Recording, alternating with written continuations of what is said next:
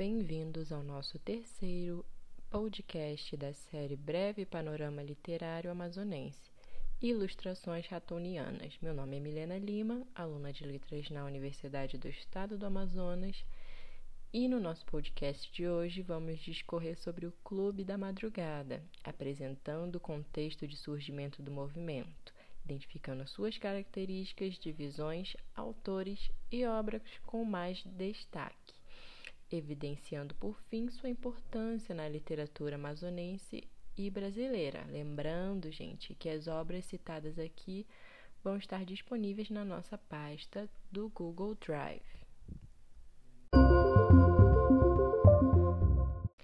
Para começar a discorrer sobre a fundação do Clube da Madrugada, temos a publicação do Marcos Frederico Kruger no jornal O Estado do Amazonas, no caderno História do Amazonas.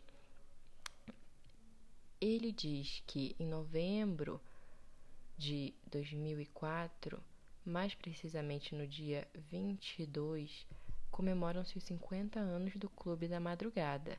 Na atualidade, o nome talvez não diga nada às novas gerações, entretanto, esse grêmio de escritores e artistas realizou o mais importante movimento cultural do Amazonas. A ele pertenceu a melhor geração literária de nosso estado. Dos escombros da Segunda Guerra Mundial surgiu uma literatura desencantada com o mundo. Tal fenômeno é compreensível, haja vista a insensatez e a brutalidade do conflito. Uma tendência intimista e espiritualista invade então a poesia o reencontro com o próprio eu e a busca de valores transcendentais equivaliam a uma reorganização do mundo e a valores distantes da materialidade, da ganância e da destruição. No Brasil, os poetas que enveredaram por tal caminho constituíram um grupo que ficou conhecido como Geração de 45. Em geral, os livros didáticos apontam esse instante de nossa literatura como o terceiro momento do modernismo Cremos que essa caracterização não corresponde à verdade, em virtude de os artistas do período, salvo as inevitáveis exceções, terem novamente fechado a poesia, ou seja, a métrica, a rima e as formas fixas, como o soneto, voltaram a ser intensamente praticadas. É nesse esquema que se pode inserir o Clube da Madrugada, melhor dizendo, o Madrugada é a geração de 45 no Amazonas. Quem se debruça sobre a história literária local nota o intenso vazio após o ciclo da borracha. Enquanto o modernismo se firmava em São Paulo e fazia adeptos em todo o país, varrendo ranço parnasiano em nosso estado, o tradicionalismo criara raízes. Entre 1922, data da Semana de Arte Moderna, e 1954, ano em que raiou a madrugada em nossas letras, apenas dois livros de relevância tinham sido publicados dentro da nova estética literária: Os Poemas Amazônicos, de Pereira da Silva, 1927, e Os Ritmos de Inquieta Alegria, de Violeta Branca, 1935. De resto, o marasmo o apego fanático ao parnasianismo e mais raramente ao simbolismo, estilos da época já então sepultados pela história. O Clube da Madrugada teve, portanto, esse indiscutível mérito, o de atualizar a nossa literatura, colocando-a para caminhar em simultaneidade com a do restante do país. A parte isso, os livros editados revelaram poetas inspirados, Considerando a produção madrugadense em sua totalidade, constatamos que ela está bem acima da média, com alguns momentos especialíssimos, em que o lirismo atinge píncaros nunca antes alcançados no Amazonas. Visto a 50 anos de distância, podemos perceber que o clube fez uma grande renovação. Isso certamente jamais passou pela cabeça daqueles jovens que, certa madrugada, junto ao lago da Praça da Polícia, criaram quase por divertimento uma agremiação literária.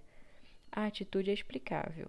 Era uma forma de agrupados se protegerem da indiferença do meio, hostil a tudo em que vislumbrasse o verniz da cultura.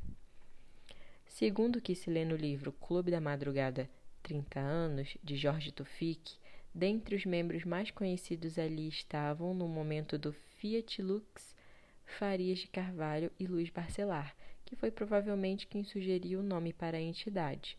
Um nome, por sinal, felicíssimo, pois madrugada expressava não só a hora em que se decidiu fundar o clube, como metaforicamente um novo tempo que se surgia. Madrugada é, na poesia, um signo positivo, pois designa a novidade. Ele é o prenúncio de uma outra e renovada manhã que vai nascer, de uma nova era que se inaugura. Dez foram os fundadores, segundo ainda o registro de Tufik. Alguns abandonaram a trajetória do Grêmio Literário, foram para outras atividades culturais ou profissionais, apeando-se do bonde da história. Porém, a esse núcleo inicial, a novidade que se instalava agregaram-se ao longo do tempo outros jovens interessados em arte. Além do próprio Jorge Tufik, tivemos Alencar e Silva, Antístenes Pinto e Ruas, além de Elson Farias, Arthur Ingrácio, Francisco Vasconcelos, Carlos Gomes, Ernesto Penaforte, Alcides Werck e Max Carpenter, além de Astrid Cabral, a segunda voz feminina da nossa literatura, entre tantos outros. Em 1954 foi realmente um ano especial em nossa história. Em outubro, o trabalhista Plínio Ramos Coelho ganhara as eleições para o governo do estado, derrotando as velhas oligarquias incrustadas no poder. Um mês depois, os ventos de renovação se transferiram da política para a literatura. Começava o vendaval que destruiria o passado. O que é preciso saber agora é que o Clube da Madrugada tem três tendências na poesia, especificamente no gênero lírico. A primeira tendência ela é intimista, ou espiritualista, na linha exatamente da geração de 45. Já a segunda tendência é telúrica, fala sobre os homens e as coisas da região, as coisas da terra. Já a terceira tendência é engajada, considerada marxista, e é de cunho político e reformador. Já no gênero ficção, também temos três tendências, mas a primeira compreende a tendência telúrica, a segunda tendência é a engajada e a terceira tendência é urbana. E menos expressivamente, ainda temos a tendência existencialista de origem francesa.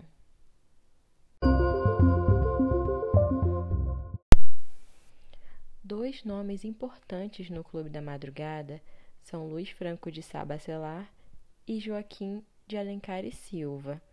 Luiz Bacelar nasceu no dia 4 de setembro de 1928 em Manaus e foi laureado em 1959 pela Prefeitura do antigo Distrito Federal, o Rio de Janeiro, com o livro de poemas Frauta de Barro. Com isso, Luiz Bacelar chamou atenção para o seu nome pois esse livro, publicado somente em 1963, já mostrava um poeta maduro e excelente na prática do gênero lírico. Além disso, Luiz Bacelar foi considerado o melhor poeta do clube e alguns o consideram o melhor do Amazonas. Sua primeira obra, é, Frauta de Barro, ganhou o prêmio Olavo Bilac no Rio de Janeiro e o clube foi conhecido nacionalmente através das suas obras. Além disso, também ele fez poemas com a estética haikai, uma técnica japonesa, onde ele poetizava sobre pequenos objetos. Já Joaquim de Alencar e Silva nasceu em Fonte Boa, cidade do interior do Amazonas, em 21 de setembro de 1930. Para dar prosseguimento aos seus estudos, mudou-se para Manaus, transferindo-se posteriormente para o Rio de Janeiro, onde concluiu o curso de Ciências Jurídicas e Sociais. Suas obras são compostas por Painéis, 1952, Luna Amarga, 1965, sendo considerada a mais importante obra de Alencar e Silva, que inclusive estará disponibilizada no nosso Google Drive. Outras obras dele foram Território Noturno, de 1982, Sob Vesper, 1986, entre outros.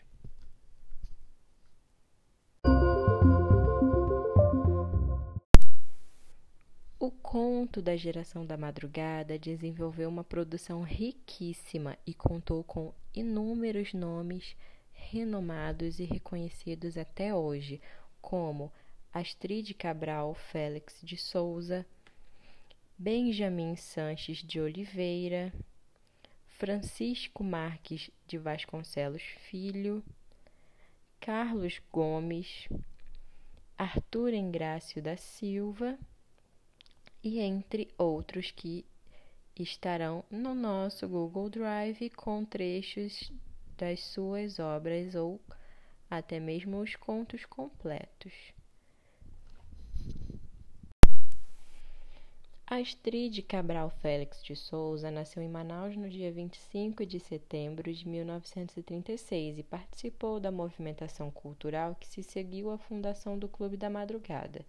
Professora da Universidade de Brasília, foi oficial da chancelaria do Ministério das Relações Exteriores e sua estreia literária aconteceu em 1963 com a publicação de seu único livro de contos, Alameda.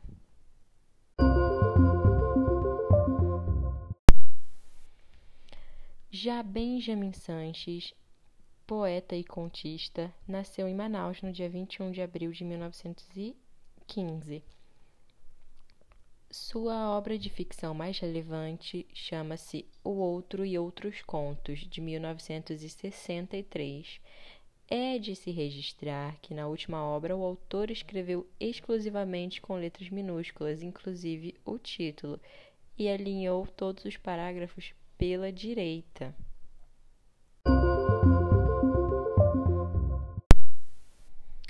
Já Francisco Marques de Vasconcelos Filho nasceu em Quari, no Amazonas, no dia 14 de abril de 1933. Em Manaus, formou-se em Direito e pertenceu à União Brasileira de Escritores do Amazonas e ao Clube da Madrugada, do qual foi presidente. Suas obras de ficção têm como títulos mais importantes O Palhaço e a Rosa Contos, de 1963, Regime das Águas, novela, de 1985. Suas obras são famosas por seguir a tendência engajada marxista.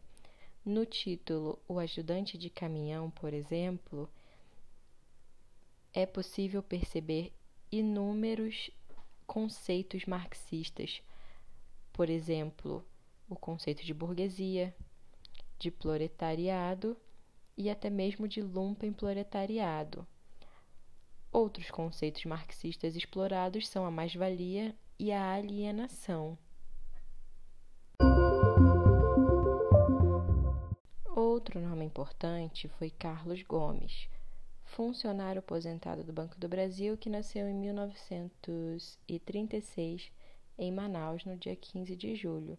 Formado em Direito, foi, entretanto, durante certo período professor de língua portuguesa na Universidade do Amazonas. Pertencente ao Clube da Madrugada e à União Brasileira de Escritores do Amazonas, publicou um único livro de contos, Mundo, Mundo, Vasto Mundo, em 1966 pela editora da Universidade do Amazonas. Saiu ainda uma segunda edição, a qual foi acrescida de duas novas histórias. Ficou famoso por utilizar técnicas neonaturalistas.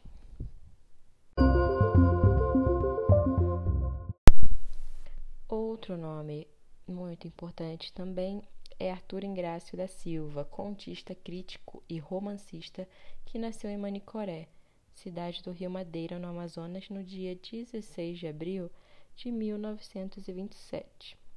Fixou-se em Manaus, onde realizou seus estudos dedicando-se ao jornalismo, participou de movimentação cultural que culminou na criação do Clube da Madrugada, tornando-se um do, dos seus membros mais destacados. Consolidou-se como ficcionista identificado com os elementos da realidade regional, a vida interiorana, a luta e o sofrimento dos caboclos esquecidos e explorados pelos donos de seringais, comerciantes e regatões encontrou no conto a forma mais expressiva para elaborar sua ficção. Sua estreia aconteceu em 1960 com a publicação do livro de contos Histórias de Submundo.